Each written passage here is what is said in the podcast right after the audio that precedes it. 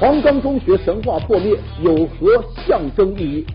满了二十年的墓地究竟该如何续期？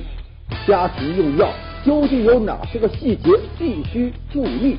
更多精彩尽在本期《杂志天下》。观众朋友，大家好，欢迎收看《杂志天下》，我是廖杰，和你一起来关注正在流行的话题。节目开始，杂志封面最新一期的《南方人物周刊》封面话题：孤独求和。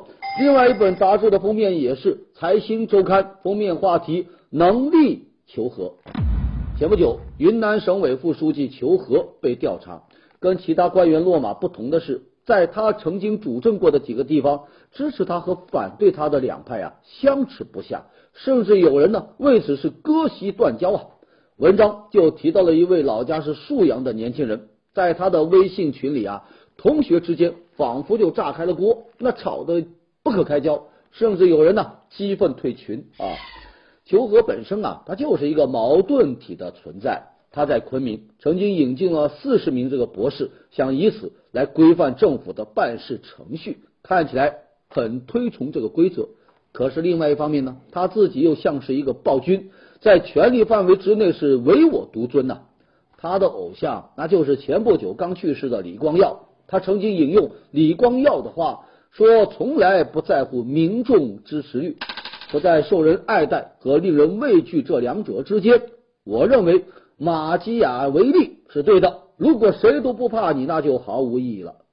早年求和呀说过另外一句著名的话：“说越是落后的地方。”越是有改革的空间。作为这句话的旁证，无论是在宿迁还是在昆明，大拆大建造成运动，就成了他求和的标志。这一套简单粗暴的发展模式，它并不是这个求和首创的。事实上，多年以来，在很多城市啊，那就是官员提高政绩的不二法门呐。因为它的确可以带来极快的经济增长速度。不过呢。求和模式的命门呐，还是在于它透支了未来的发展动力。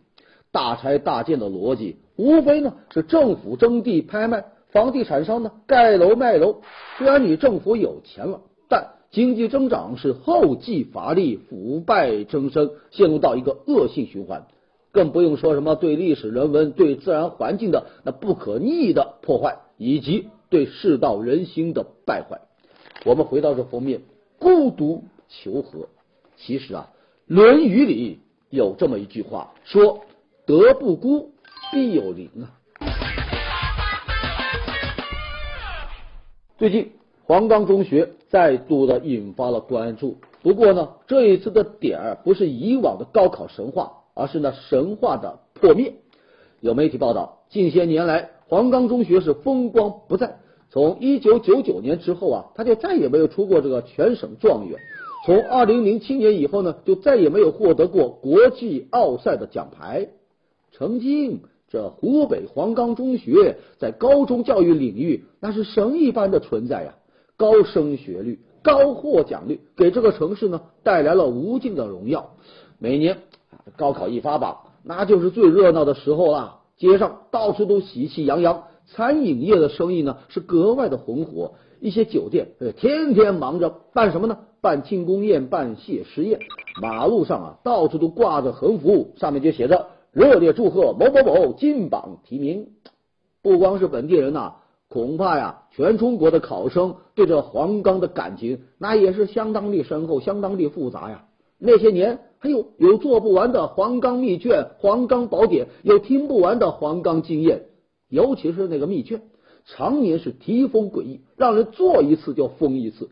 时隔多年，再想起来呀，脑海里啊还是徜徉在黄冈题海中奋笔疾书的画面。这些都是黄冈中学巅峰时期的证明。不过，三十年河东，三十年河西，现在的这个黄冈不再像以前那样雄赳赳、气昂昂哦。二零零二年，教育部推行了自主命题。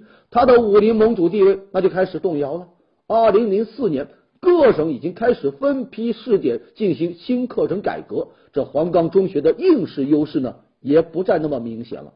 到了二零一四年，而黄冈引以为傲的这个奥赛呀，哼，与高考脱钩了，那更是给了黄冈重重一击。风光不再，那一些尖子生啊、优秀老师啊，也就慢慢出走了。